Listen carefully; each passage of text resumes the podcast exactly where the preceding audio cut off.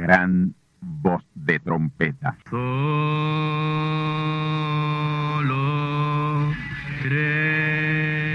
Saludos amigos y hermanos radioyentes.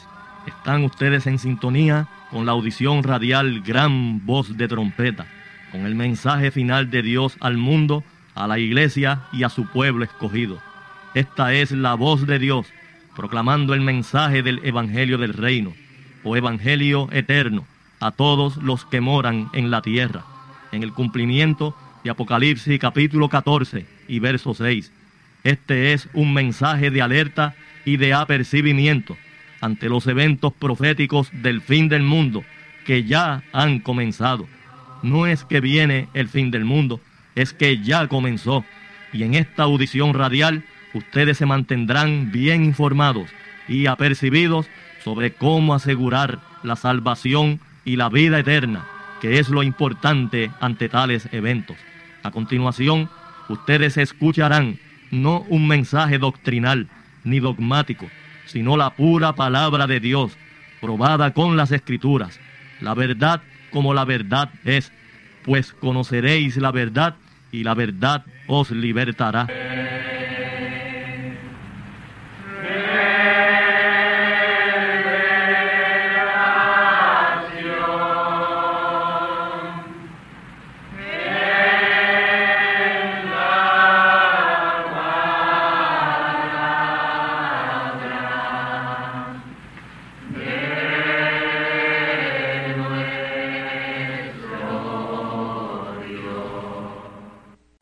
Conmigo a la escritura o la palabra que estaremos usando para el mensaje de esta ocasión.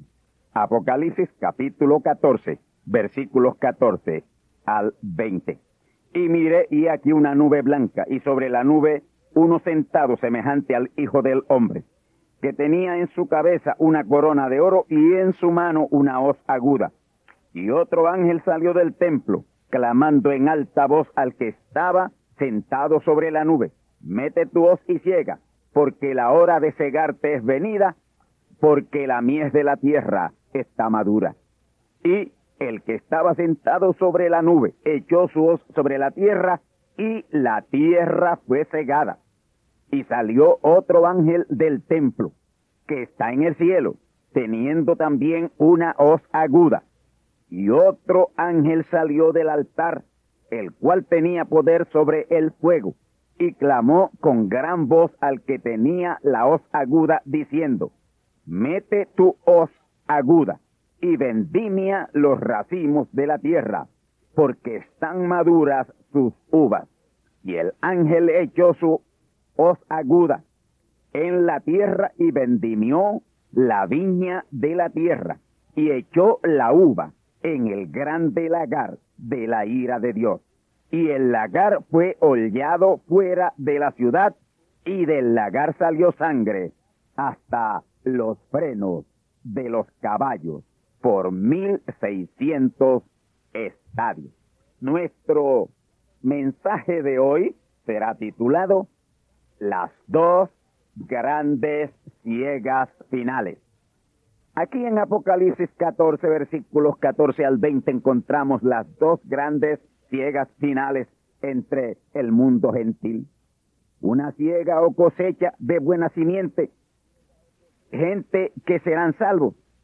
Una gran compañía que ninguno podía contar, Apocalipsis 7:9, que es la misma plenitud de los gentiles, que debe ser salva antes de que Israel reciba el mensaje de liberación, Romanos 11:25 al 26. En Apocalipsis 14, versículos 1 al 5, ahí es que Israel recibe el mensaje del Evangelio eterno. Un versículo más adelante, en el verso 6, está revelado.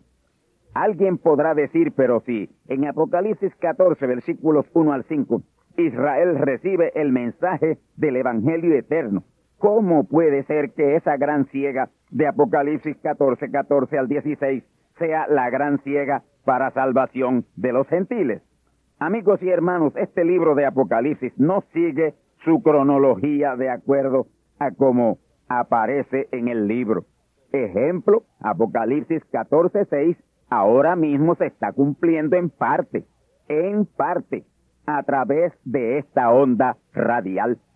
El ángel mensajero en cada mensaje radial o audición radial, gran voz de trompeta, está descendiendo a la tierra con el mensaje del Evangelio eterno, predicándolo a los que moran en la tierra. Los que moran en la tierra son los cristianos denominacionales, miembros de iglesias, que no han querido oír este llamado de Apocalipsis 4.1 para subir al cielo, la edad celestial, la edad de la palabra. La edad celestial es la que le sigue a la edad de la Odisea o edad pentecostal. Esa puerta abierta en el cielo, Apocalipsis 4.1, es el mensaje que nos permite subir, ser tomados y recogidos a Cristo en su segunda venida.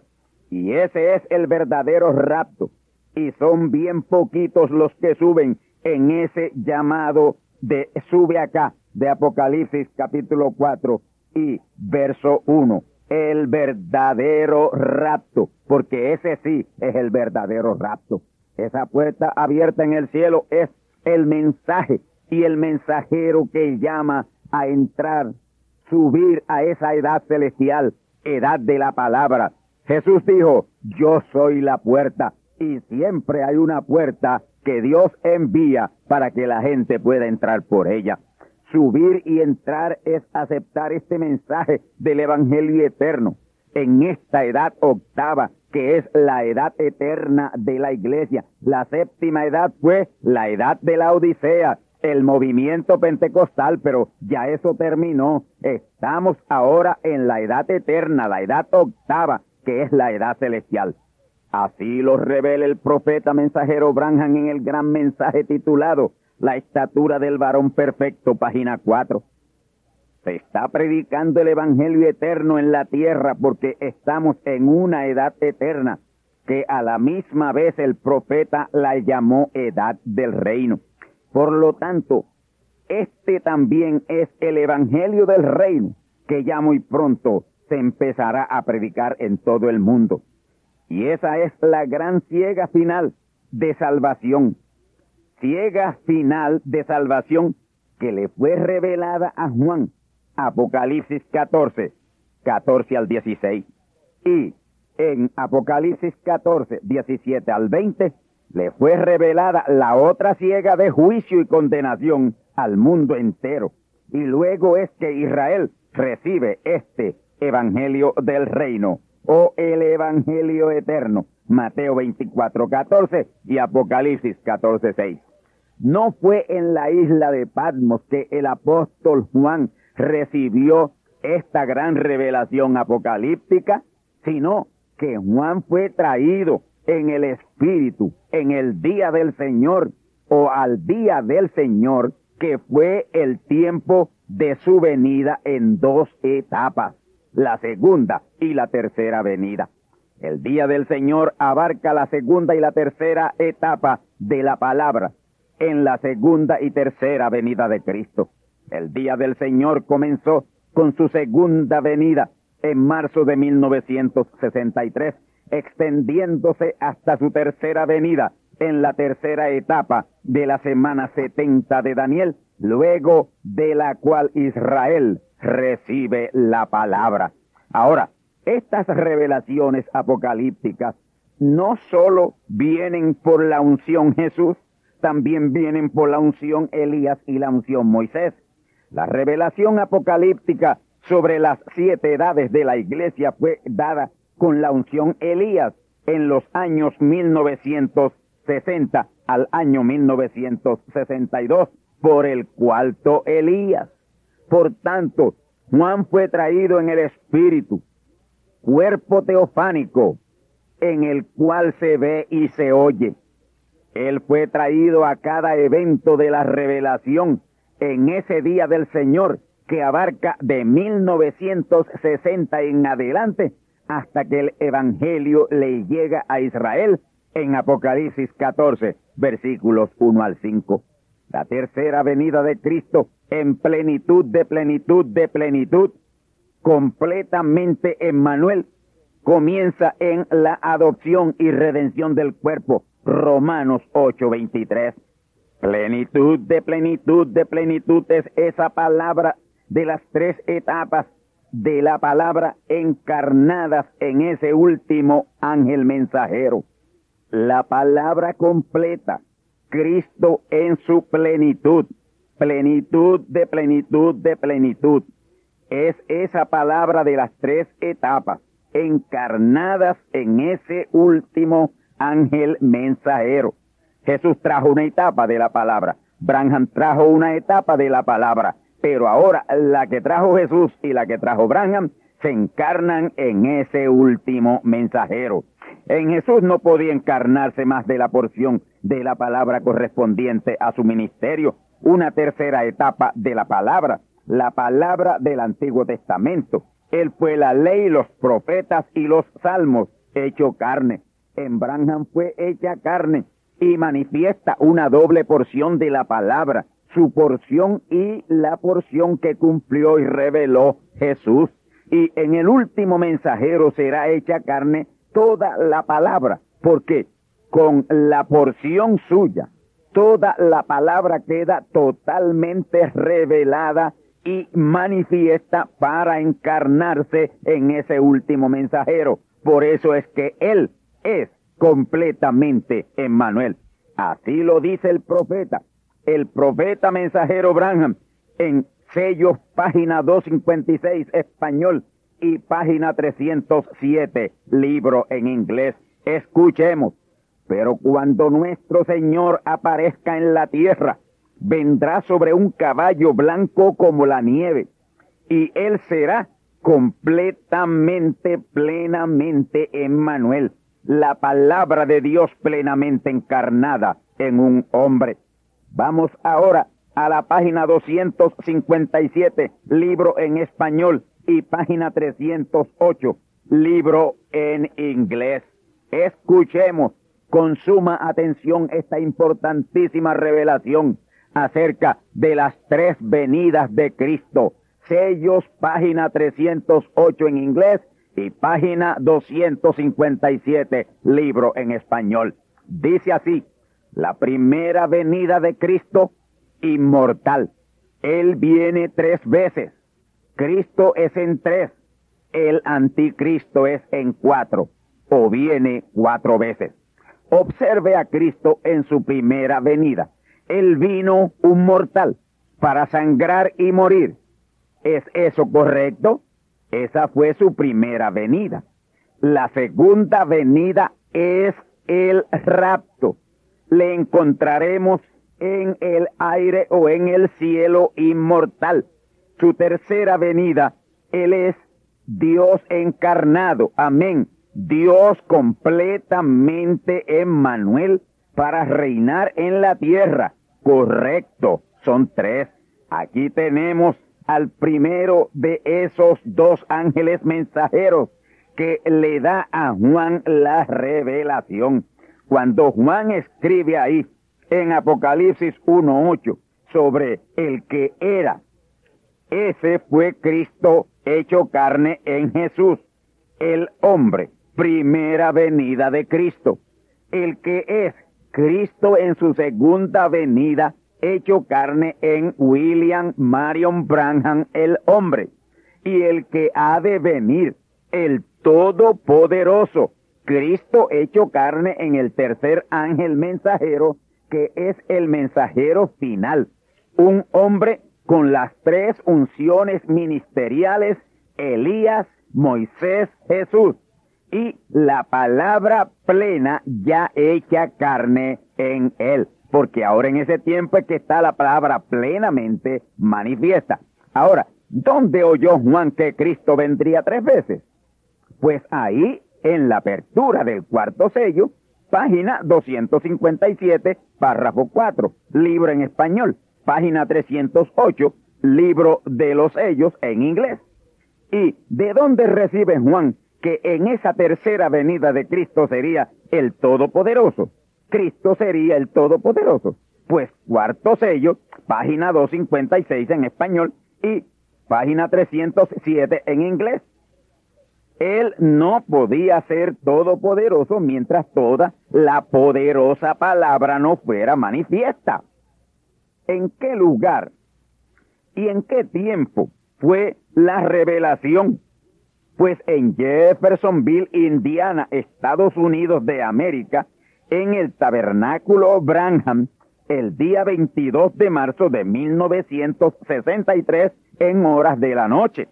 Cristo no se manifestó completamente en Manuel en su primera venida, ni en su segunda venida, pues en esas primeras dos venidas de Cristo no podía ser completamente Emmanuel, porque ahí todavía la palabra completa no estaba revelada, no estaba manifestada sencillamente una porción en Jesús y una porción en Branham. En su primera venida en Jesús fue simplemente Emmanuel, porque ahí solo estaba revelada la primera etapa de la palabra. En él se encarnó esa etapa de la palabra, la ley, los profetas y los salmos. En su segunda venida, aunque una porción más de la palabra, fue sencillamente Emmanuel también. Con nosotros Dios en carne humana cumpliendo toda la palabra del Nuevo Testamento. Jesús cumplió el Antiguo Testamento William Marion Branham cumplió el Nuevo Testamento. Cristo en su primera venida fue la palabra de la ley, los profetas y los salmos. El Antiguo Testamento hecho carne, que fue la manera de cumplirlo. Y lo cumplió y lo validó. Pero Branham fue toda esa palabra del Antiguo Testamento y la palabra del Nuevo Testamento, los cuatro evangelios y las veintidós epístolas hechas carne en él. Y de esa manera validó ese Nuevo Testamento o Nuevo Pacto. En Jesús fue la porción o etapa de la palabra del Antiguo Testamento, hecha carne, una porción de las tres porciones de la palabra necesarias para la gran consumación de la redención del espíritu y del alma, que fue lo que llevó a cabo el Señor Jesús, redención del espíritu y del alma. Pero en Branham ya esa palabra revelada y, manifiesta en Jesús, más su porción o etapa de la palabra a él asignada de parte de Dios, fue encarnada y cumplida también. Y ya aquí hay dos etapas de la palabra cumplida y hechas carne dos etapas de la palabra fueron hechas carne en Branham y por tanto fue más Emmanuel, fue doblemente Emmanuel. Él cumplió más palabra que Jesús. Pero ahora son las tres etapas de la palabra, toda la palabra que será encarnada en ese mensajero final y ahí en esa tercera manifestación Él será completamente Emmanuel. Con nosotros Dios completamente. Y es por eso que ahora Él será completamente Emmanuel y el Todopoderoso, porque toda la poderosa palabra estará revelada y ahí será esa poderosa encarnación de toda la palabra para Dios venir a ser el Todopoderoso y completamente Emmanuel y el Rey de Reyes y Señor de Señores. Pueden ver ustedes ahora por qué ni en la primera ni en la segunda venida de Cristo podía ser coronado Rey, Rey de Reyes y Señor de Señores, el Todopoderoso, porque Cristo la palabra, para esa gran coronación tenía que estar toda la palabra revelada. Y hoy es que eso es una realidad. Ya hoy tenemos las tres etapas de la palabra reveladas. Y las tres etapas de la palabra se pueden encarnar y se encarnarán. Y ahí será la coronación del Rey de Reyes y Señor de Señores y el Todopoderoso manifiesto en la tierra el mejor candidato para Cristo coronarse rey, sin duda alguna, fue Jesús. y segundo mejor candidato, William Marion Branham. Pero por ninguno de ellos vino toda la palabra, o ninguno de ellos fue toda la palabra hecha carne. Palabra que era necesaria que fuera encarnada para su gran coronación como Rey de Reyes y Señor de Señores y el Todopoderoso. Ahora, ya no tiene que escoger, sino coger, coger lo que queda, que es lo que Pablo señaló en Primera Corintios 1, versículos 27 al 29, como lo supuestamente peor.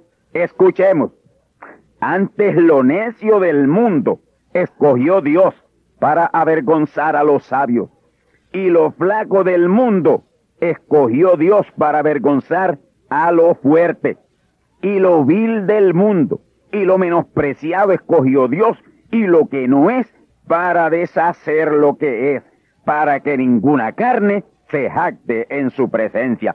Ahora, esto que Pablo dice aquí, lo dice conforme a la ciencia humana, la ciencia del mundo, porque conforme a la ciencia de Dios, lo que el mundo llama necio, Dios lo llama grandioso. Y lo que el mundo llama grandioso, Dios lo llama necio, necedad.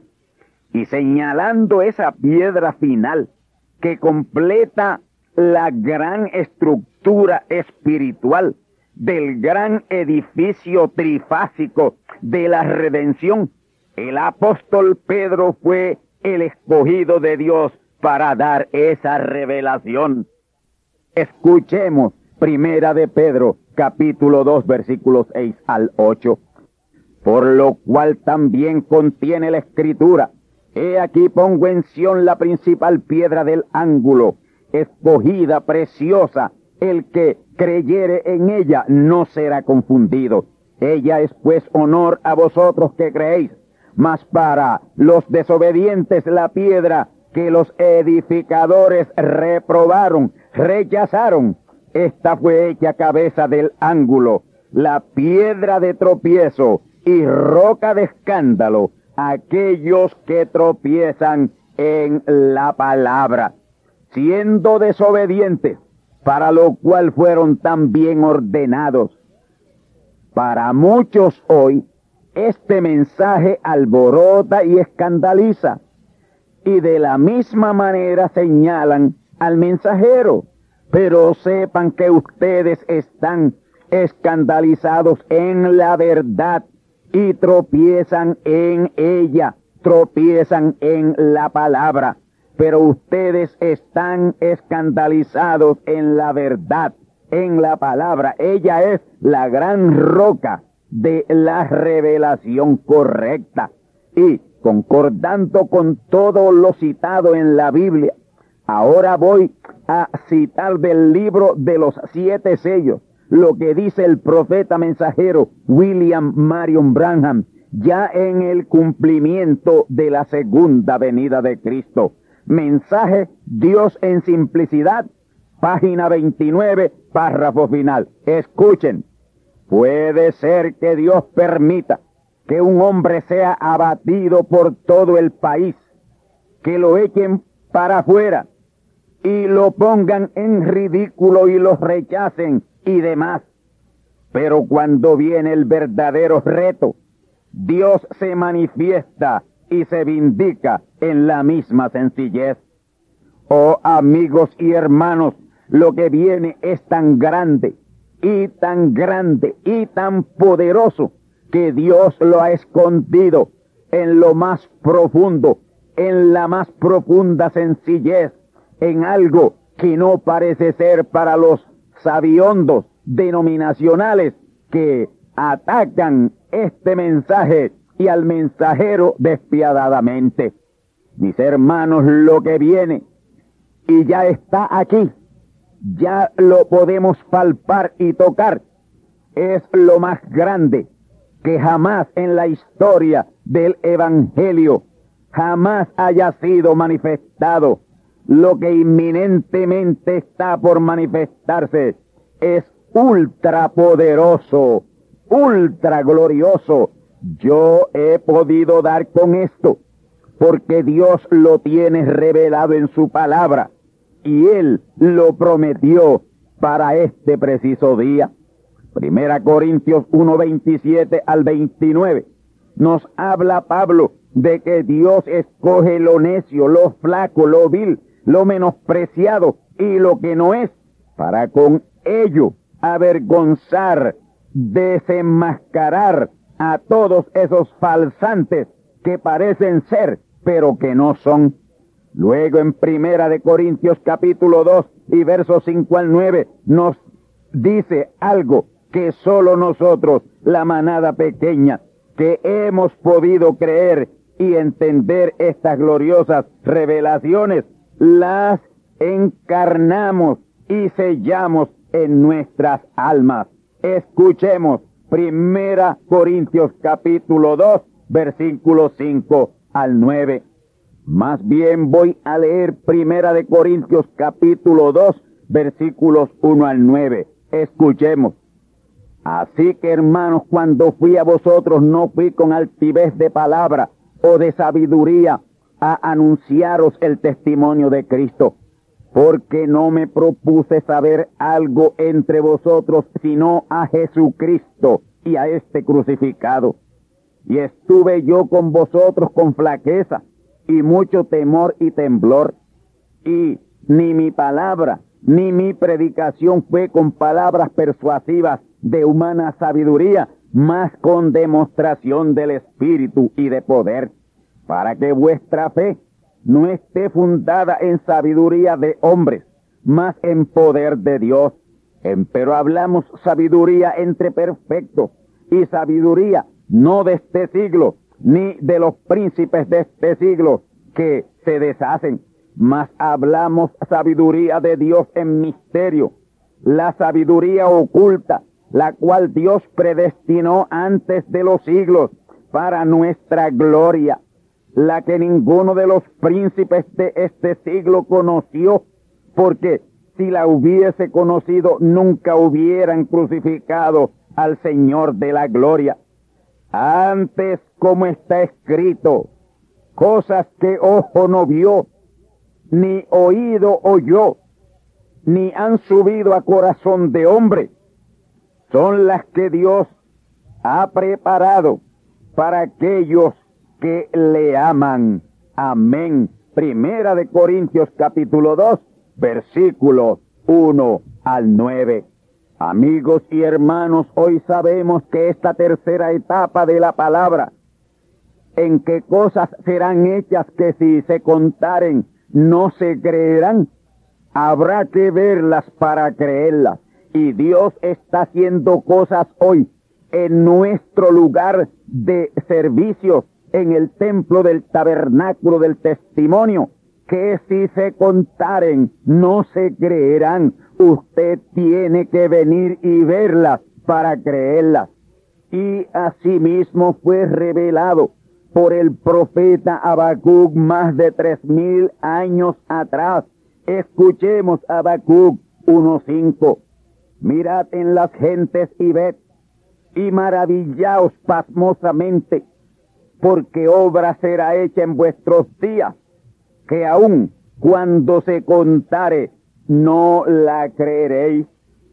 Y Pablo, quien estuvo por acá en este tiempo y las vio y lo oyó, dice, cosas que ojo no vio, ni oído oyó, ni han subido al corazón del hombre, son las que Dios ha preparado para aquellos que le aman. El profeta mensajero William Marion Branham lo puso de esta manera. Hasta hoy ni la mitad ha sido dicha. Las cosas grandes están adelante, están por venir. Estamos en la revelación de la palabra, revelaciones que nos estremecen, pero las creemos porque somos los verdaderos creyentes de este día y es imposible que nosotros podamos descreer o no creer esa gloriosa palabra de Dios. Pero la acción de esas revelaciones aún no han empezado. ello iniciará, dará comienzo cuando los truenos comiencen a emitir sus voces en público para la ciega final de salvación. Y ahí es que da comienzo la primera de esas dos grandes ciegas, Apocalipsis 14, 14 al 16. Y esa es la ciega de salvación, la ciega de bendición. Luego de concluida esa gran ciega final de salvación, que es el cumplimiento de Mateo 24, 14, Romanos 11, 25, que producen esa gran compañía que ninguno podría contar de Apocalipsis 7, 9, lo cual será hecho en el tiempo récord de siete meses o 210 días. En siete meses o 210 días, el mundo entero será impactado con ese gran avivamiento de los truenos. Y ahí serán hechas unas señales que jamás han sido vistas en la historia del hombre sobre esta tierra. Y es ahí también que la tierra será llena del conocimiento de la gloria de Dios, como las aguas cubren la mar. Isaías capítulo 11 y verso 9 y Habacuc 2.14. Millones serán estremecidos e impactados con el Evangelio eterno y sus milagros creativos como nunca antes en la historia de esta tierra y del Evangelio ha sido hecho. Lo que viene de parte de Dios es inimaginable, pero es inminente su gran manifestación. Estemos preparados. Ahí es que es salva esa gran compañía que ninguno podía contar de Apocalipsis 7.9. Y esa poderosa ciega o cosecha final de salvación es la que está revelada en Apocalipsis 14, 14 al 16, Mateo 24, 14, Romanos 11, 25, Apocalipsis 7, 9, Apocalipsis 10, 11 y Apocalipsis 18, 1 y Apocalipsis 18, 4. También en el Antiguo Testamento, Isaías capítulo 11 y verso 9 y Habacuc 2, 14. Y esa grande y poderosa ciega la inicia ese ángel que vuela por en medio del cielo con el evangelio eterno para predicarlo a los que moran en la tierra y a toda nación y tribu y lengua y pueblo. Apocalipsis 14, 6. Este es el último toque de trompeta de jubilación o liberación desde que comenzaron los mismos instituidos por Moisés primero. Ahora, ese toque de trompeta de jubilación o liberación es dado por el segundo Moisés, que es ese mismo ángel que vuela por en medio del cielo con el Evangelio eterno para predicarlo a todos los moradores de la tierra para salvación. Ahí habrá una gran cosecha, que es la gran ciega o cosecha de Apocalipsis 14, 14 al 16. Ahí creerán millones y millones de toda la faz de la tierra, de todas islas, de todos lugares, de todos continentes. Pero billones rechazarán ese mensaje y aun viendo la gran vindicación, crucificarán a Cristo la palabra por tercera vez. Y esa será la razón del catastrófico terremoto que azotará la isla de Puerto Rico ese será el terremoto de la tercera crucifixión de Cristo la palabra. Apocalipsis capítulo 6, versículos 12 al 17. Ahí está ese terremoto que es el terremoto de Puerto Rico. Repito, Apocalipsis capítulo 6, versículos 12 al 17. Y seguido de ese fantasmal terremoto, que de hecho será mundial, como fue el primero en los días de Jesús y como fue el segundo terremoto de la crucifixión en los días de Branham, el terremoto de Alaska del Viernes Santo de 1964 y seguido del tercero o tercer terremoto que devastará nuestra isla Boriquén Azotará otro catastrófico terremoto profetizado en Apocalipsis 18, 21 al 23, cuyo epicentro será en la costa oeste de los Estados Unidos de América, afectando unos cinco estados, Washington, Oregón, California, Baja California y Arizona, los cuales unos se hundirán y otros serán totalmente devastados. Además, Nevada, Nuevo México, Luisiana, Mississippi, Alabama, Atlanta, Florida y las Carolinas sufrirán un azote devastador de un monstruoso maremoto que las arropará. Y ello porque en el tiempo de la gran ciega final de Apocalipsis 14, 14 al 16 en Puerto Rico y Estados Unidos y en la América Latina y en el resto del mundo, se estará crucificando a Cristo la palabra por tercera vez. Y es por eso que viene otra ciega, no para salvación, sino para juicio y condenación al mundo, a todo el mundo gentil, que viendo las cosas tremendas que Dios estará haciendo por el poder de la palabra, se rebelarán contra ella, contra la palabra. Esa ciega de juicio está revelada en Apocalipsis 14, 17 al 20. Esa terrible ciega de juicio tomará ocho meses o 240 días. Es la etapa que queda de la semana 70 de Daniel, la tercera etapa en donde a la misma vez se estará cumpliendo la tercera venida de Cristo, en la cual su manifestación será como fuego consumidor. Las primeras dos venidas de Cristo han sido de gran bendición, pero esta que iniciará con la adopción y redención del cuerpo. Romanos 8, 23. Todo el tiempo será juicio y condenación al mundo. Ese es el tiempo que señala el profeta mensajero William Marion Branham de predicación a almas encarceladas. Gentes que a ese tiempo no podrán ya ser salvas, aunque lo procuren con lágrimas, aunque en medio de lloro y crujir de dientes, ya Dios no podrá oírles, porque ahí están pasando por lo que Él les anunció y les dijo que les vendría, por rechazar la palabra, crucificar la palabra, lloro y crujir de dientes le ha venido para ese tiempo.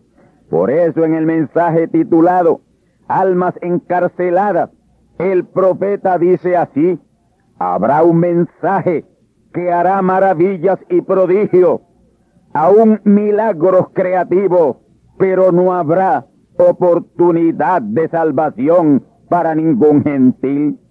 Son dos ciegas amigos y hermanos dos ciegas finales totalmente distintas.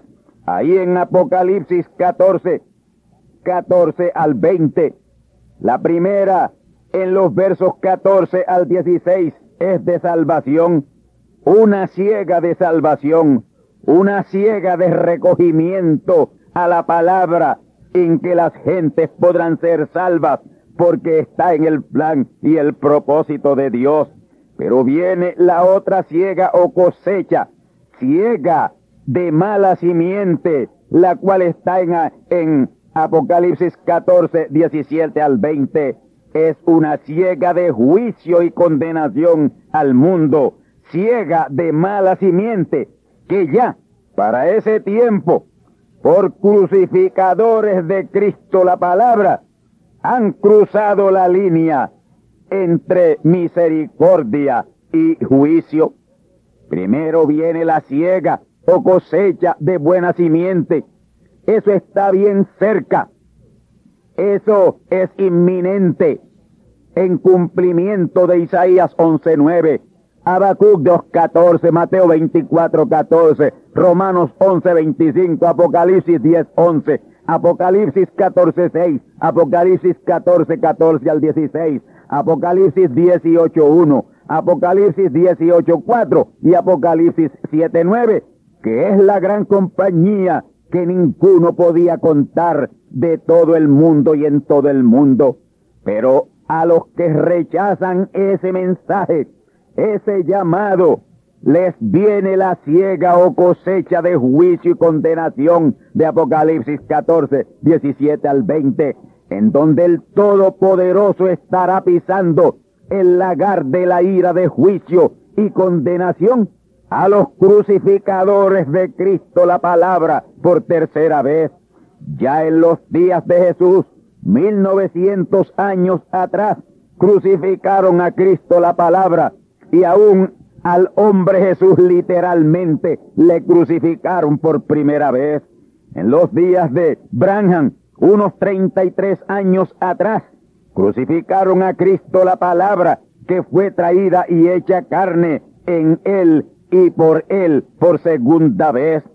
Y hoy se está repitiendo la historia por tercera vez. Cristo la palabra está siendo crucificada por tercera vez. Y ese será el motivo de esa ciega de juicio y condenación de Apocalipsis 14, 17 al 20. Escuchemos. Y el ángel echó su voz aguda en la tierra y vendimió la viña de la tierra y echó la uva en el grande lagar de la ira de Dios. Esa hoz es la espada de la palabra, la cual será hablada para juicio y condenación por ese ángel mensajero, ungido con la unción Elías y la unción Moisés. Él es Moisés y Elías. Escuchen lo que dice Apocalipsis 11:6 de ese profeta mensajero con esas dos unciones, Moisés y Elías. Este tiene potestad de cerrar el cielo, que no llueva en los días de su profecía, y tiene poder sobre las aguas para convertirlas en sangre y para herir la tierra con toda plaga, cuantas veces quisiere. Hemos citado, amigos y hermanos, Ahora mismo ese poder y autoridad de la palabra hablada está vigente. Sí, está vigente. Está aquí. Y lo que se diga que se ha hecho, será hecho, sea para bien o sea para mal. Por lo tanto, vienen en sus respectivos tiempos, que por cierto están a la mano. Es inminente lo de esas dos grandes ciegas finales. Aprovechen la ciega de salvación. Aprovechen la de bendición, porque después viene la de juicio y condenación al mundo. Las dos grandes ciegas finales.